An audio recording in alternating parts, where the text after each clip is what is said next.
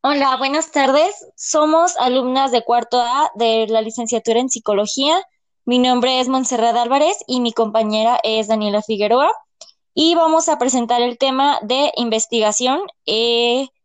que es la experiencia del docente que trabaja en la intervención educativa y social en niños con discapacidad en las escuelas. Así es, Monse. Bueno, principalmente queremos platicarles un poco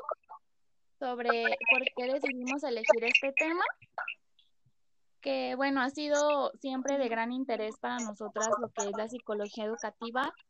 Y en el transcurso de varias investigaciones que hicimos para justamente esta investigación de la experiencia del docente, pues nos dimos cuenta de que había muchos docentes que omitían o hacían a un lado la educación educativa la educación especial. bueno, sí, de hecho nos dimos cuenta porque, no sé, como que veíamos muchas investigaciones y todo era de educación en general. Y muchas de las mismas eh, eh, investigaciones hablaban de que no todas las personas o todos los docentes se arriesgaban a entrar a la educación especial porque pues conlleva más trabajo, ¿no? Es lo que estábamos viendo y de hecho creo que fue el punto que detonó que nosotros investigáramos esto. Así es, Monse. La educación especial más que nada requiere de, es un trabajo que requiere mucho tiempo, mucho esfuerzo, mucho trabajo, dedicación, que se hace empático, no solamente con, con las personitas con las que estás tratando, en este caso de niños, sino también con las familias, ¿no? O sea, es algo que, que debes ser como persona muy empática para poder sobrellevar todo, todo este transcurso, esta educación a lo largo de, pues de tu carrera. Entonces, más que nada es algo que,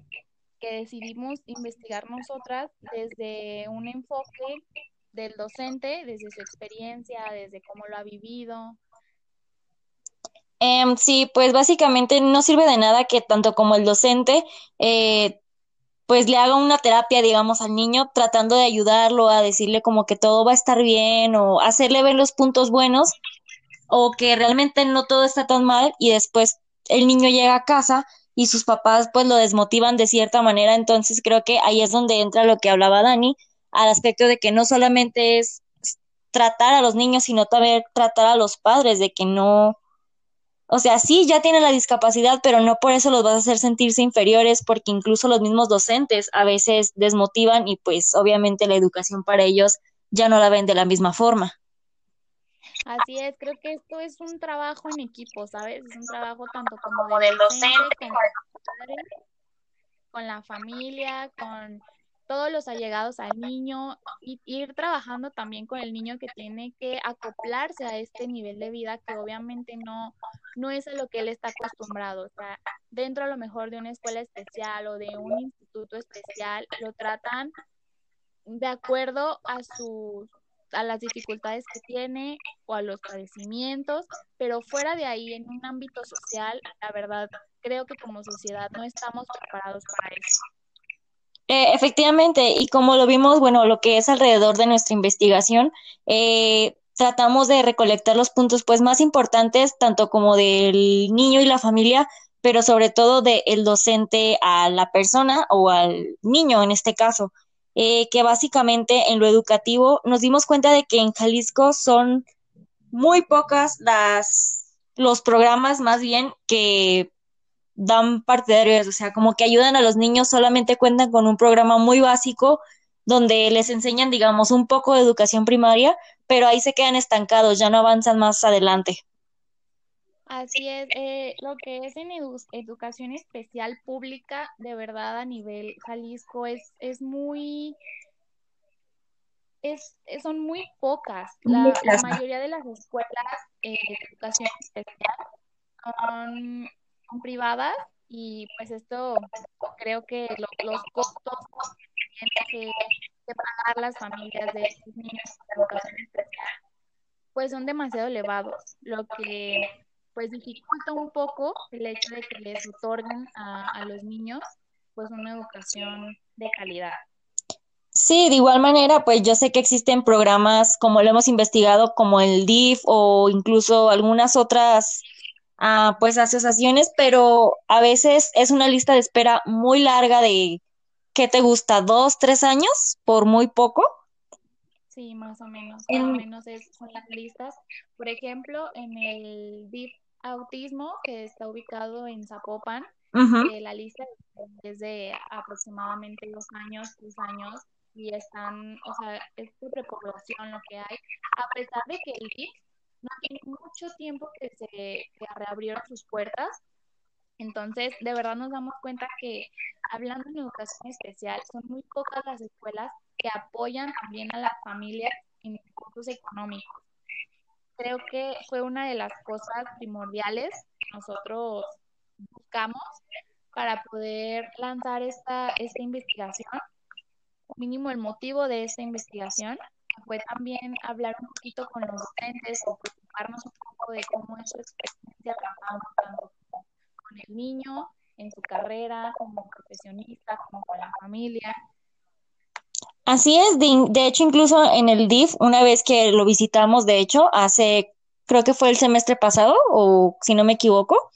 cuando estábamos en tercero, nos mencionaban que no solamente era gente de Guadalajara, o sea, llegaban alrededores. Creo que decía que era de Mazamitla y pues lugares donde no había un DIF especializado o de tantas personas, entonces la lista crece y si un niño ya tenía una educación primaria, entonces ya se atrasa, o sea, ya no, ya no va al acorde a, a su edad, por así decirlo.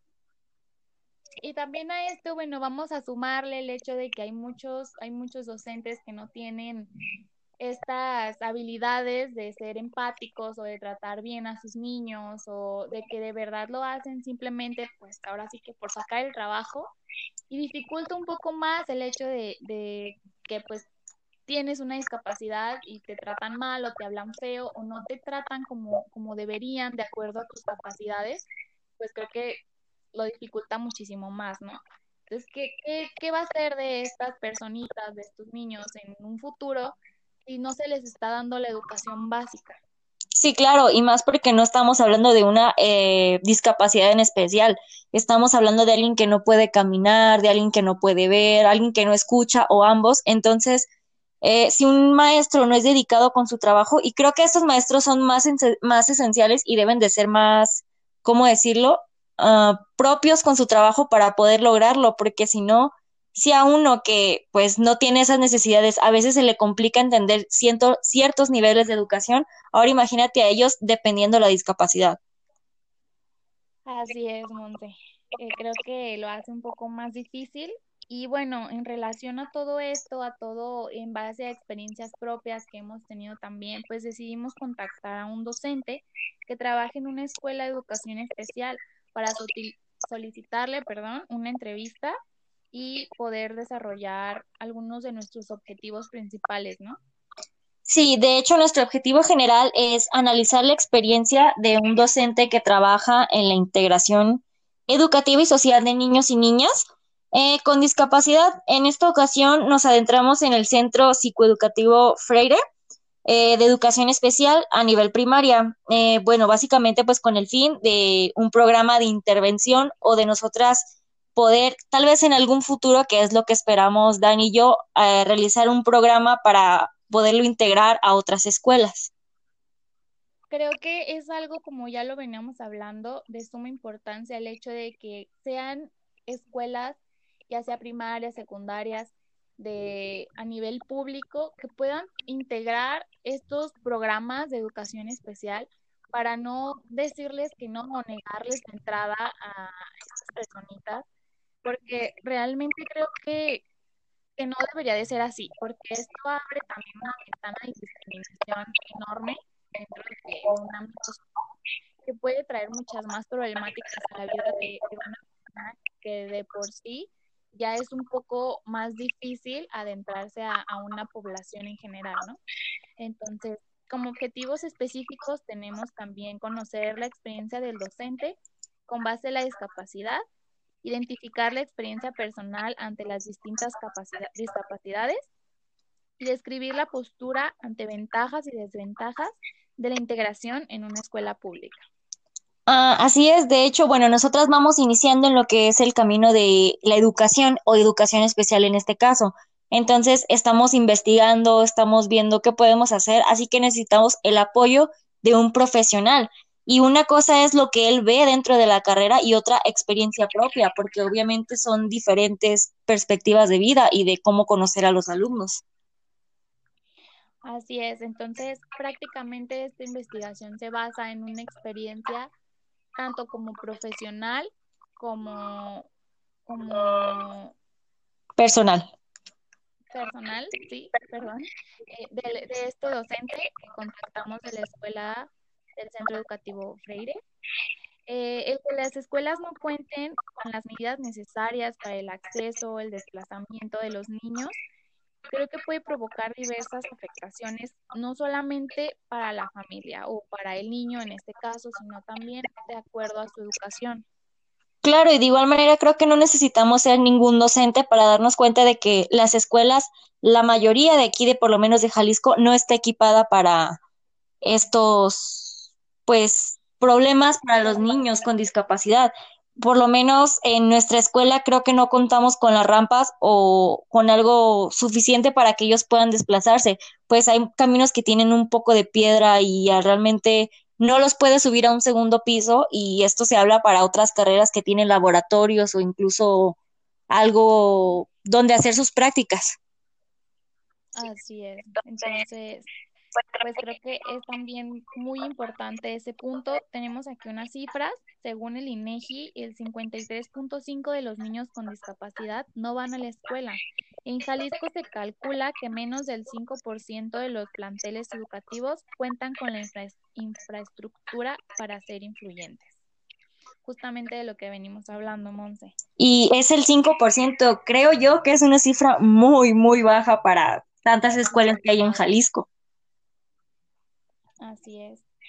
Y bueno, hablando un poquito, adentrándonos un poquito a lo que significa discapacidad, vamos a, citar a la OMS, que según la OMS, discapacidad es un término general que abarca las deficiencias, las limitaciones de la actividad, las restricciones de la participación. Las deficiencias son problemas que afectan a una estructura, función corporal las limitaciones de la actividad son dificultades para ejecutar acciones o tareas. Las restricciones de la participación son problemas para participar en situaciones vitales. Ya venías hablando, de una discapacidad no simplemente abarca o embona una sola cosa, sino a veces que vienen en conjunto. Y creo que esto es aún más difícil de sobrellevar para tanto el niño como para el docente en este caso. Claro, como también vemos que la gran parte de las personas que cuentan con discapacidad aquí en México eh, son no solamente son causadas por porque ya vienen de nacimiento, que son natas, sino que a veces son por enfermedades o accidentes. Son personas que no lo tenían planeado o contemplado, se podría decir de esa manera, y de repente un día estás bien y el otro día ya no puedes caminar, ya no puedes ver, entonces es otro proceso de adaptación de una educación que tenías anteriormente a una nueva que no tienes conocimiento alguno. Así es, y no solamente es un proceso de adaptación por el que pasa el niño o la persona que, sufre esta discapacidad, sino como ya te decía, todo un entorno social que creo que como población no estamos educados para sobrellevar este tipo de cosas, este tipo de conflictos, de problemas que se vienen a lo largo de la vida y que pues obviamente no las tienes planeadas, ¿no? Claramente, y bueno, creo que por lo menos, como tú lo dices, aquí en México no estamos educados de cierta manera en que a veces hacemos chistes o nos burlamos de las personas con discapacidad en general y nos justificamos como diciendo que es humor negro, que es un humor que no todos entienden, pero realmente no, estás juzgando a una persona y creo que eso también, si alguien se llega a enterar, desmotiva tanto para crecer personal y en la educación. Claro que sí, totalmente de acuerdo contigo, Monse. En base a, a esta investigación que tenemos en pie, obviamente todavía no tiene como una conclusión, que esperemos que vaya muy a futuro, una de nuestras finalidades, como ya lo, ya lo mencionabas, es poder crear un programa educativo que pueda incluir a todas estas personas dentro de un ámbito público y no simplemente eh, en un ámbito privado en donde tienes que pagar constantemente las mensualidades, en donde si a lo mejor eres una familia de bajos recursos, pues obviamente no tienes para costear esa educación, no tienes a lo mejor para costear medicamentos, no tienes para costear rehabilitación, terapias, muchas cosas que embona una discapacidad. Sí, claro, y bueno, de igual manera, el afectado directamente pues es la persona con discapacidad, pero también hablamos de un problema eh, pues para las familias, tanto como psicológico, porque pues yo creo que como padre, o yo me sentiría tal vez como madre, si mi hijo cuenta con una discapacidad y yo no me siento o no puedo darle una educación o por lo menos pagársela, realmente creo que es algo que los persigue de por vida y te hace creer que eres una mala madre o un mal padre y que no estás cumpliendo con tu deber en este caso. Así es. Principalmente, bueno, otro de nuestros objetivos, eh, tanto personal como profesional que tenemos de esta investigación, es adentrarnos un poquito eh, con el docente para ver qué tanto ha ido aprendiendo, qué experiencias ha tenido en el transcurso de su vida personal, qué es lo que nos puede compartir. Y bueno, en base a esto poder sacar una conclusión para en un futuro llegar a, a cumplir esta finalidad que tenemos de crear un programa educativo, porque creo que con el paso del tiempo hemos avanzado mucho, hemos, em, como humanidad, hemos hecho muchas cosas buenas, pero creo que en lo que es el ambiente de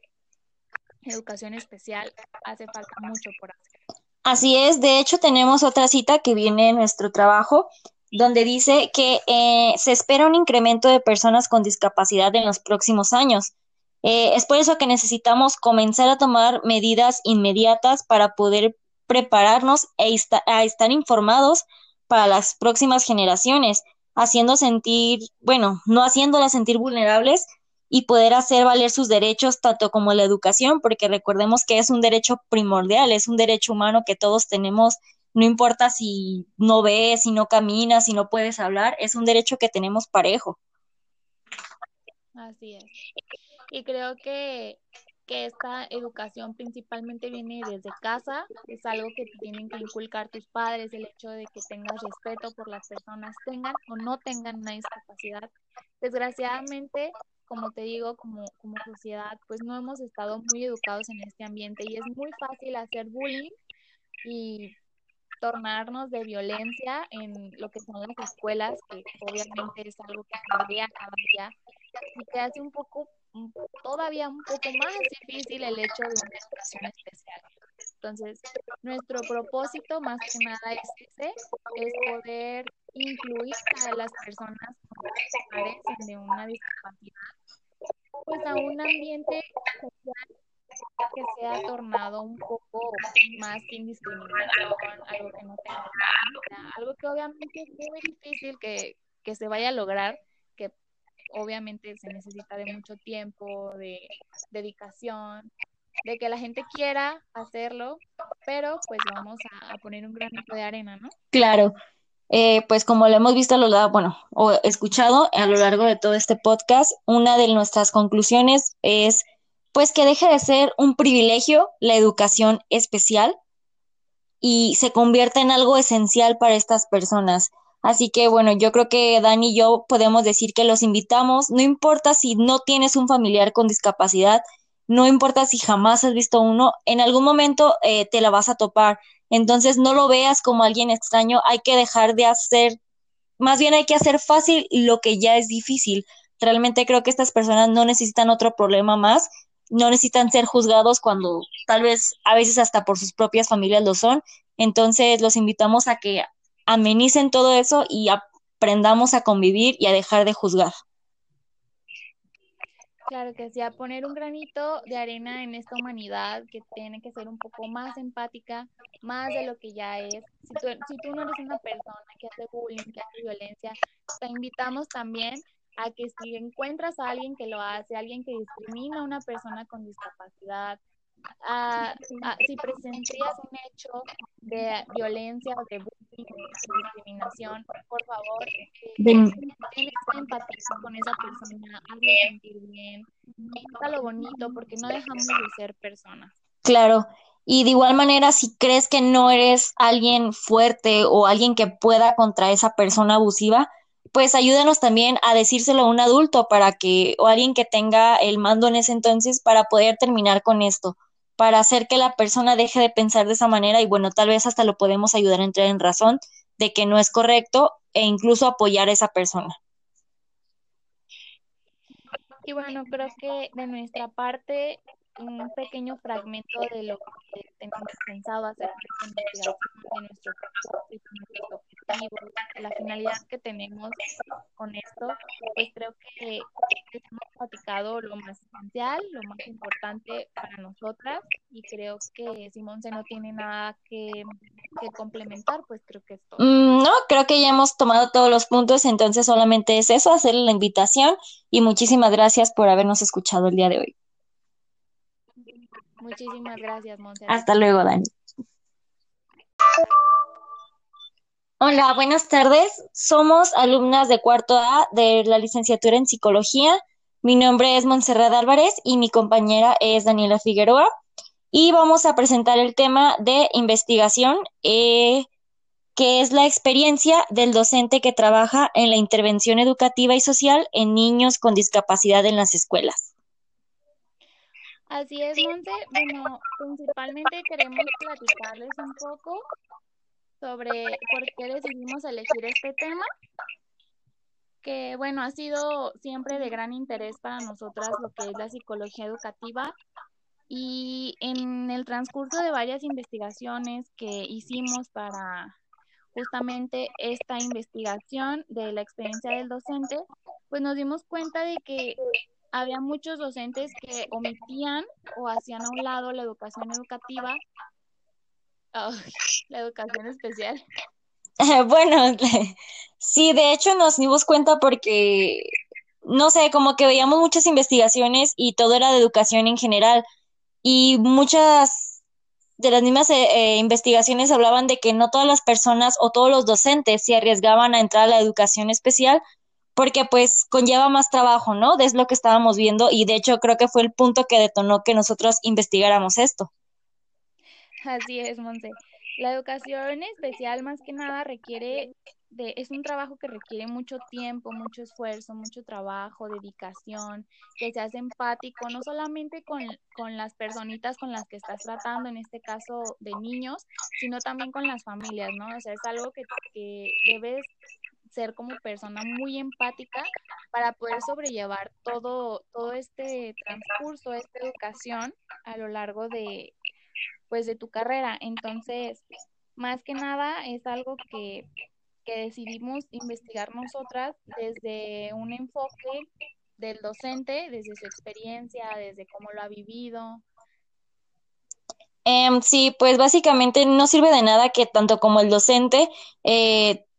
pues le haga una terapia, digamos, al niño, tratando de ayudarlo a decirle como que todo va a estar bien o hacerle ver los puntos buenos o que realmente no todo está tan mal y después el niño llega a casa y sus papás pues lo desmotivan de cierta manera, entonces creo que ahí es donde entra lo que hablaba Dani, al aspecto de que no solamente es tratar a los niños, sino también tratar a los padres, de que no,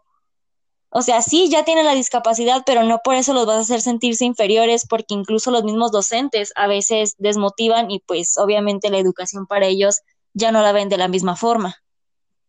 Así es, creo que esto es un trabajo en equipo, ¿sabes? Es un trabajo tanto como del docente, con la familia, con todos los allegados al niño y ir trabajando también con el niño que tiene que acoplarse a este nivel de vida que obviamente no, no es a lo que él está acostumbrado. O sea, dentro a lo mejor de una escuela especial o de un instituto especial, lo tratan de acuerdo a sus a las dificultades que tiene o a los padecimientos, pero fuera de ahí, en un ámbito social, la verdad, creo que como sociedad no estamos preparados para eso. Eh, efectivamente, y como lo vimos, bueno, lo que es alrededor de nuestra investigación, eh, tratamos de recolectar los puntos pues más importantes, tanto como del niño y la familia, pero sobre todo del docente a la persona o al niño en este caso, eh, que básicamente en lo educativo nos dimos cuenta de que en Jalisco son muy pocas las los programas más bien que dan partidarios, o sea, como que ayudan a los niños, solamente cuentan con un programa muy básico donde les enseñan, digamos, un poco de educación primaria, pero ahí se quedan estancados, ya no avanzan más adelante. Así es, eh, lo que es en educación especial pública, de verdad a nivel Jalisco es, es muy, es, son muy pocas. La, mayoría de las escuelas eh, de educación especial son, privadas y pues esto creo que los costos que tienen que, pagar las familias de estos niños de educación especial pues son demasiado elevados, lo que pues dificulta un poco el hecho de que les otorguen a, a los niños pues una educación de calidad. Sí, de igual manera, pues yo sé que existen programas como lo hemos investigado, como el DIF o incluso algunas otras ah, pues asociaciones, pero a veces es una lista de espera muy larga de, ¿qué te gusta? ¿Dos, tres años? Por muy poco. Sí, más o menos, más o menos es, son las listas. Por ejemplo, en el DIF autismo, que está ubicado en Zapopan, eh, la lista es de aproximadamente dos años, tres años, y están, o sea, es de repoblación lo que hay, a pesar de que el DIF no tiene mucho tiempo que se que reabrieron sus puertas. Entonces, de verdad nos damos cuenta que hablando en educación especial, son muy pocas las escuelas que apoyan también a las familias en recursos económicos creo que fue una de las cosas primordiales que nosotros buscamos para poder lanzar esta, esta investigación, mínimo el motivo de esta investigación, fue también hablar un poquito con los docentes o preocuparnos un poco de cómo es su experiencia trabajando tanto con el niño en su carrera, como profesionista, como con la familia, Así es, de, hecho incluso en el DIF, una vez que lo visitamos, de hecho, hace, creo que fue el semestre pasado, o si no me equivoco, cuando estábamos en tercero, nos mencionaban que no solamente era gente de Guadalajara, o sea, llegaban alrededores. Creo que decía que era de Mazamitla y pues lugares donde no había un DIF especializado o de tantas personas, entonces la lista crece y si un niño ya tenía una educación primaria, entonces ya se atrasa, o sea, ya no, ya no va al acorde a, a su edad, por así decirlo. Y también a esto, bueno, vamos a sumarle el hecho de que hay muchos, hay muchos docentes que no tienen estas habilidades de ser empáticos o de tratar bien a sus niños o de que de verdad lo hacen simplemente, pues ahora sí que por sacar el trabajo y dificulta un poco más el hecho de, de que pues tienes una discapacidad y te tratan mal o te hablan feo o no te tratan como, como deberían de acuerdo a tus capacidades, pues creo que lo dificulta muchísimo más, ¿no? Entonces, ¿qué, qué, va a ser de estas personitas, de estos niños en un futuro si no se les está dando la educación básica? Sí, claro, y más porque no estamos hablando de una eh, discapacidad en especial, estamos hablando de alguien que no puede caminar, de alguien que no puede ver, alguien que no escucha o ambos, entonces eh, si un maestro no es dedicado con su trabajo, y creo que estos maestros son más, más esenciales y deben de ser más, ¿cómo decirlo?, ah, propios con su trabajo para poder lograrlo, porque si no, si a uno que pues no tiene esas necesidades, a veces se le complica entender ciertos niveles de educación, ahora imagínate a ellos dependiendo de la discapacidad. Así es, Monte. Eh, creo que lo hace un poco más difícil y bueno, en relación a todo esto, a todo en base a experiencias propias que hemos tenido también, pues decidimos contactar a un docente que trabaje en una escuela de educación especial para solicitarle, perdón, una entrevista y poder desarrollar algunos de nuestros objetivos principales, ¿no? Sí, de hecho nuestro objetivo general es analizar la experiencia de un docente que trabaja en la integración educativa y social de niños y niñas eh, con discapacidad, en esta ocasión nos adentramos en el Centro Psicoeducativo Freire eh, de Educación Especial a nivel primaria. Eh, bueno, básicamente pues con el fin de un programa de intervención o de nosotras poder, tal vez en algún futuro, que es lo que esperamos Dan y yo, realizar un programa para poderlo integrar a otras escuelas. Creo que es algo, como ya lo veníamos hablando, de suma importancia el hecho de que sean escuelas ya sea primarias, secundarias, de a nivel público, que puedan integrar estos programas de educación especial para no decirles que no o negarles la entrada a estas personitas, porque realmente creo que, que no debería de ser así, porque esto abre también una ventana de discriminación enorme dentro de un ámbito que puede traer muchas más problemáticas a la vida de, una persona que de por sí ya es un poco más difícil adentrarse a, una población en general, ¿no? Entonces, como objetivos específicos tenemos también conocer la experiencia del docente con base en la discapacidad, identificar la experiencia personal ante las distintas discapacidades y describir la postura ante ventajas y desventajas de la integración en una escuela pública. Ah, así es, de hecho, bueno, nosotras vamos iniciando en lo que es el camino de la educación o educación especial en este caso. Entonces, estamos investigando, estamos viendo qué podemos hacer, así que necesitamos el apoyo de un profesional. Y una cosa es lo que él ve dentro de la carrera y otra experiencia propia, porque obviamente son diferentes perspectivas de vida y de cómo conocer a los alumnos. Así es, entonces prácticamente esta investigación se basa en una experiencia tanto como profesional como, como personal. Personal, sí, perdón, eh, de, de, este docente que contactamos de la escuela del Centro Educativo Freire. Eh, el que las escuelas no cuenten con las medidas necesarias para el acceso, el desplazamiento de los niños, creo que puede provocar diversas afectaciones, no solamente para la familia o para el niño en este caso, sino también de acuerdo a su educación. Claro, y de igual manera creo que no necesitamos ser ningún docente para darnos cuenta de que las escuelas, la mayoría de aquí, de por lo menos de Jalisco, no está equipada para estos, pues, problemas para los niños con discapacidad por lo menos en nuestra escuela creo que no contamos con las rampas o con algo suficiente para que ellos puedan desplazarse, pues hay caminos que tienen un poco de piedra y realmente no los puede subir a un segundo piso y esto se habla para otras carreras que tienen laboratorios o incluso algo donde hacer sus prácticas.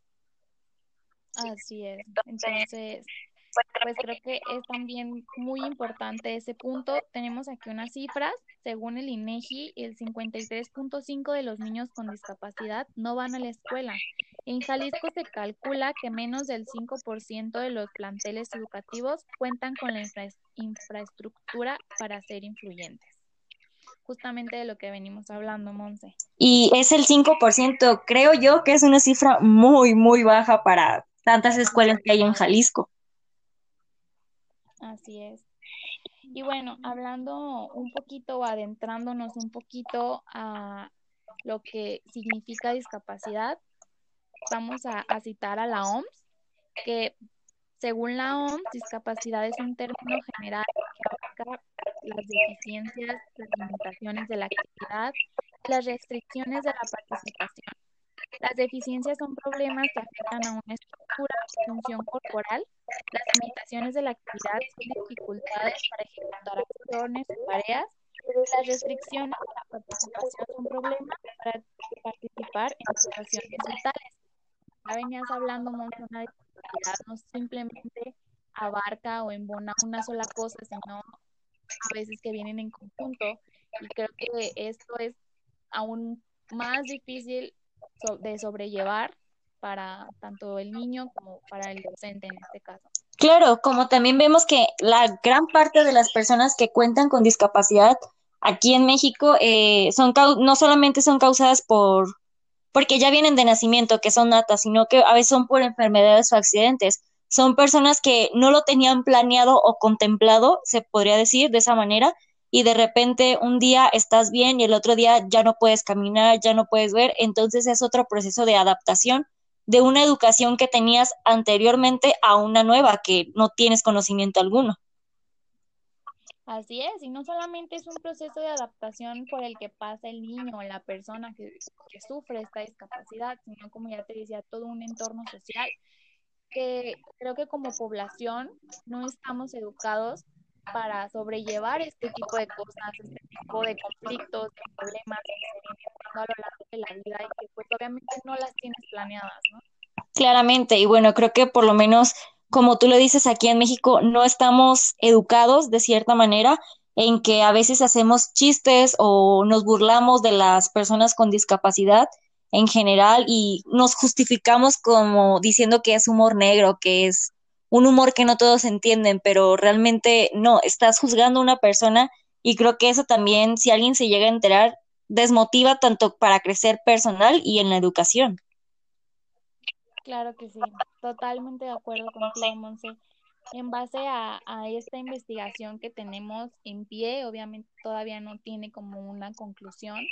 que esperemos que vaya muy a futuro. Una de nuestras finalidades, como ya lo, ya lo mencionabas, es poder crear un programa educativo que pueda incluir a todas estas personas dentro de un ámbito público y no simplemente eh, en un ámbito privado en donde tienes que pagar constantemente las mensualidades, en donde si a lo mejor eres una familia de bajos recursos, pues obviamente no tienes para costear esa educación, no tienes a lo mejor para costear medicamentos, no tienes para costear rehabilitación, terapias, muchas cosas que embona una discapacidad. Sí, claro, y bueno, de igual manera, el afectado directamente pues es la persona con discapacidad, pero también hablamos de un problema eh, pues para las familias, tanto como psicológico, porque pues yo creo que como padre, o yo me sentiría tal vez como madre, si mi hijo cuenta con una discapacidad y yo no me siento o no puedo darle una educación o por lo menos pagársela, realmente creo que es algo que los persigue de por vida y te hace creer que eres una mala madre o un mal padre y que no estás cumpliendo con tu deber en este caso. Así es. Principalmente, otro de nuestros objetivos, eh, tanto personal como profesional, que tenemos de esta investigación, es adentrarnos un poquito eh, con el docente para ver qué tanto ha ido aprendiendo, qué experiencias ha tenido en el transcurso de su vida personal, qué es lo que nos puede compartir. Y bueno, en base a esto, poder sacar una conclusión para en un futuro llegar a, a cumplir esta finalidad que tenemos de crear un programa educativo, porque creo que con el paso del tiempo hemos avanzado mucho, hemos, em, como humanidad, hemos hecho muchas cosas buenas, pero creo que en lo que es el ambiente de educación especial hace falta mucho por hacer. Así es, de hecho tenemos otra cita que viene en nuestro trabajo donde dice que eh, se espera un incremento de personas con discapacidad en los próximos años. Eh, es por eso que necesitamos comenzar a tomar medidas inmediatas para poder prepararnos e a estar informados para las próximas generaciones, haciendo sentir, bueno, no haciéndolas sentir vulnerables y poder hacer valer sus derechos, tanto como la educación, porque recordemos que es un derecho primordial, es un derecho humano que todos tenemos, no importa si no ves, si no caminas, si no puedes hablar, es un derecho que tenemos parejo. Así es. Y creo que, que esta educación principalmente viene desde casa, es algo que tienen que inculcar tus padres, el hecho de que tengas respeto por las personas, tengan o no tengan una discapacidad. Desgraciadamente, como te digo, como, como sociedad, pues no hemos estado muy educados en este ambiente y es muy fácil hacer bullying y tornarnos de violencia en lo que son las escuelas, que obviamente es algo que cambia cada día y que hace un poco todavía un poco más difícil el hecho de una educación especial. Entonces, nuestro propósito más que nada es ese, es poder incluir a las personas que padecen de una discapacidad, pues a un ambiente social que se ha tornado un poco más sin discriminación, algo que no tenga, algo que obviamente es muy difícil que, que se vaya a lograr, obviamente se necesita de mucho tiempo, de dedicación, de que la gente quiera hacerlo, pero pues vamos a, poner un granito de arena, ¿no? Claro. Eh, pues como lo hemos visto a lo largo, bueno, o escuchado a lo largo de todo este podcast, una de nuestras conclusiones es pues que deje de ser un privilegio la educación especial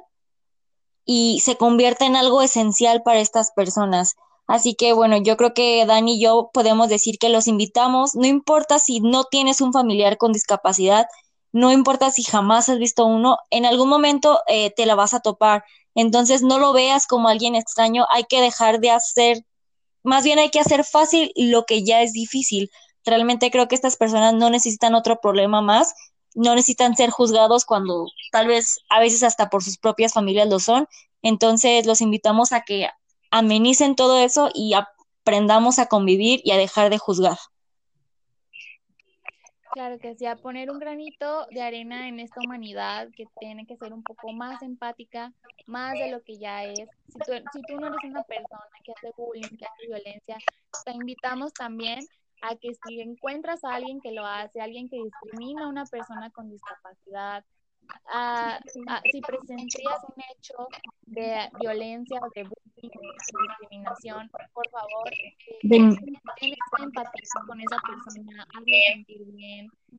lo bonito, porque no dejamos de ser personas. Claro. Y de igual manera, si crees que no eres alguien fuerte o alguien que pueda contra esa persona abusiva, pues ayúdanos también a decírselo a un adulto para que, o alguien que tenga el mando en ese entonces para poder terminar con esto para hacer que la persona deje de pensar de esa manera y bueno, tal vez hasta lo podemos ayudar a entrar en razón de que no es correcto e incluso apoyar a esa persona.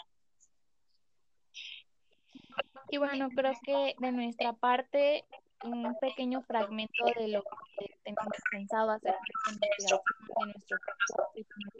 objetivos, la finalidad que tenemos con esto, pues creo que